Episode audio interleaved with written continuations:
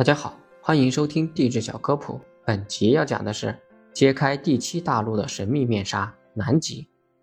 一九八四年至今，我国已经进行了三十四次南极科学考察，并建设了南极长城站、中山站、泰山站和昆仑站。三十多年来，在邓小平为人类和平利用南极做出贡献的思想指导下，我国极地事业创造了举世瞩目的成就。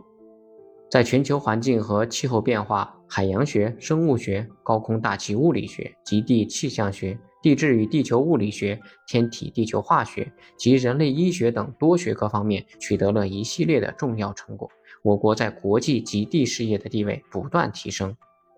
我国地质学家在南极进行地质科学考察过程中，采集了很多珍贵的岩石标本。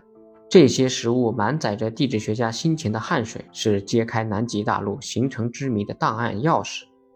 目前，我国地质学家正在不懈努力，利用这些实物来揭开南极大陆神秘的面纱。感谢大家收听，如果想了解更多地质知识，欢迎大家在评论区留言告诉我。